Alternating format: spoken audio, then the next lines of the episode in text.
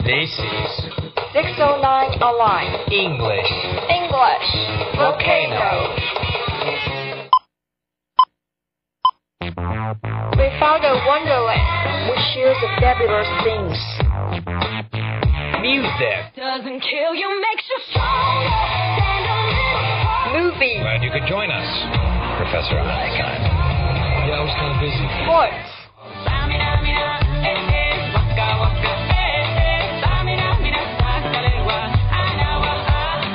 Have you ever had a punt?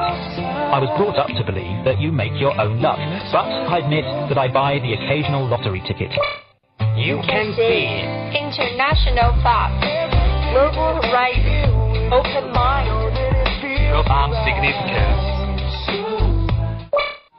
Let's get together and set fire. On English volcano, volcano eruption.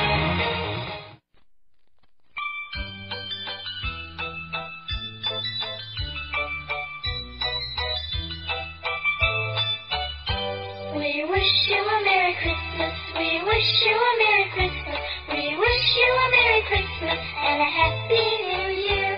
Good tidings you bring wherever you are. Good afternoon, everyone. This is 609 Online. Welcome to the English Volcano. I'm Eric.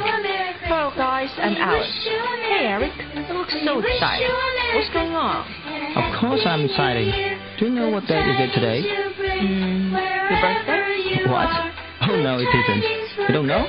What a special day today. Tonight in Western countries, all the family members are hold together and have a big meal or a fantastic party. And tomorrow, some of them will wear a red hat.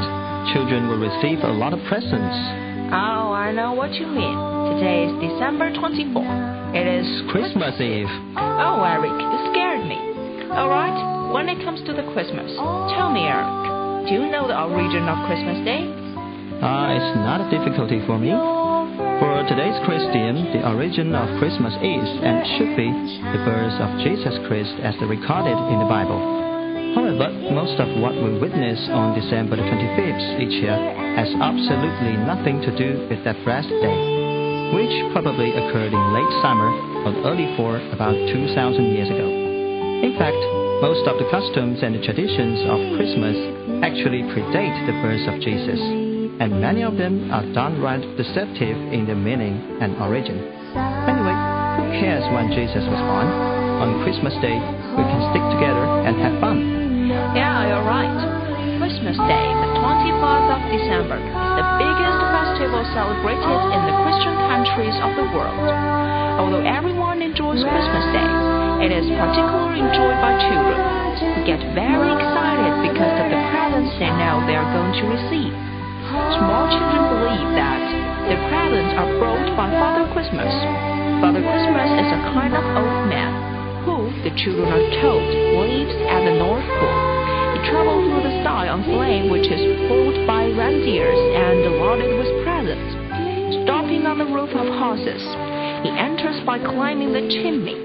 When small children go to bed on Christmas Eve, they hang a stocking at the end of their beds. Their parents warn them not to try to look at Father Christmas, or he will not leave them anything. When they wake up, they find their stockings filled with presents. Children are very excited on Christmas morning and always wake up early.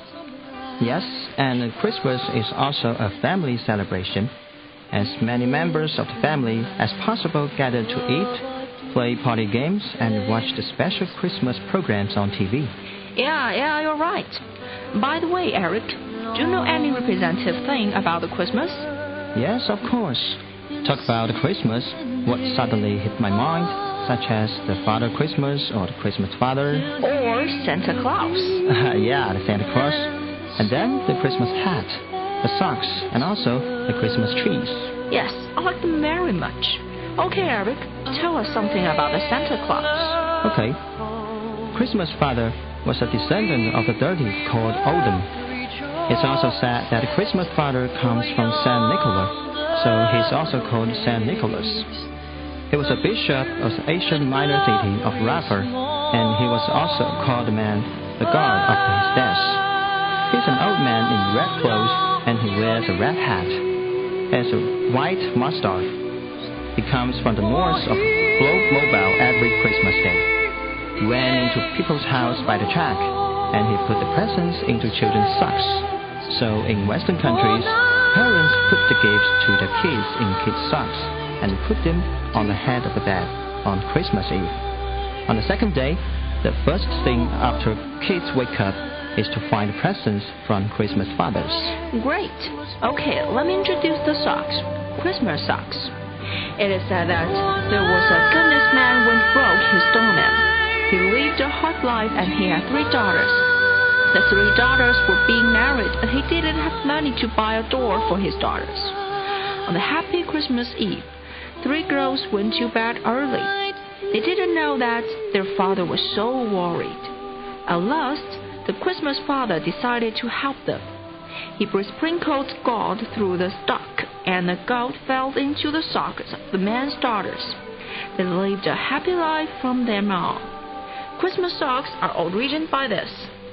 Hmm, I see. And last, the shining, beautiful Christmas tree.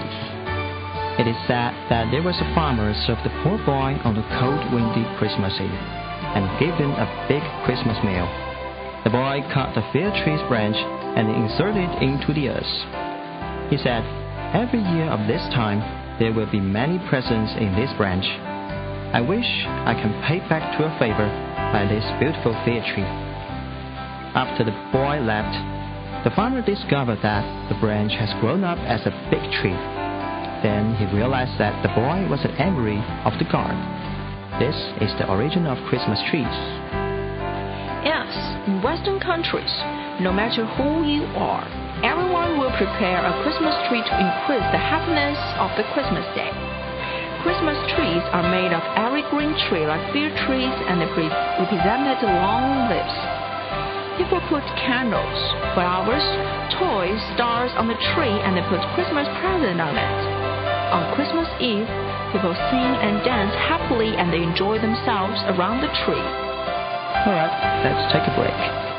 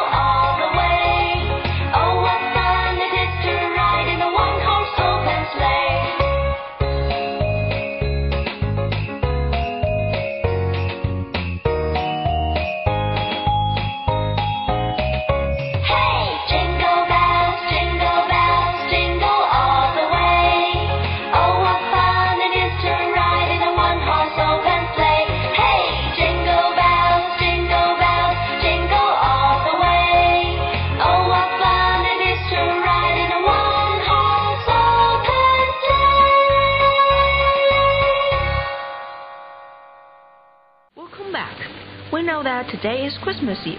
Eric, do you eat an apple today? Apple? Oh, I understand what you mean. Eat an apple means you will have a peaceful new year, right? But actually, on Christmas Eve to send apples, this custom is said to be unique to China because Chinese people pay more attention to homophonic, such as in Chinese wedding night, the red days and a lot of seeds and peanuts under the quilt, meaning soon have a baby. Christmas Eve is the day before Christmas.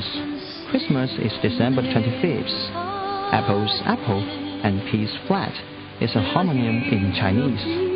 So Chinese people blending with apple peas auspicious meaning. So there will be Christmas Eve send apples practice.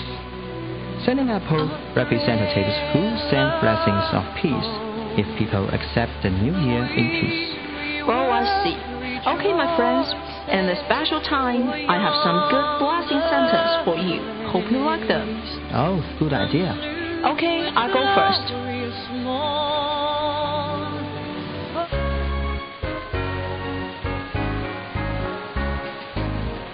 Stars are shining. May Santa Claus come to you with joys and happiness.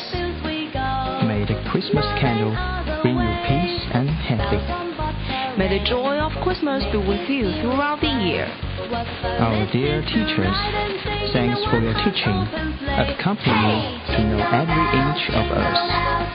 Wish you happy and young forever. Merry Christmas.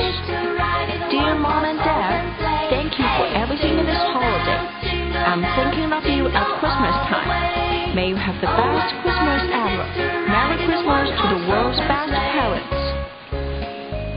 Okay, that's all for today. Thank you for joining us. Especially thanks to our direct dumbbell and see you next time. Goodbye.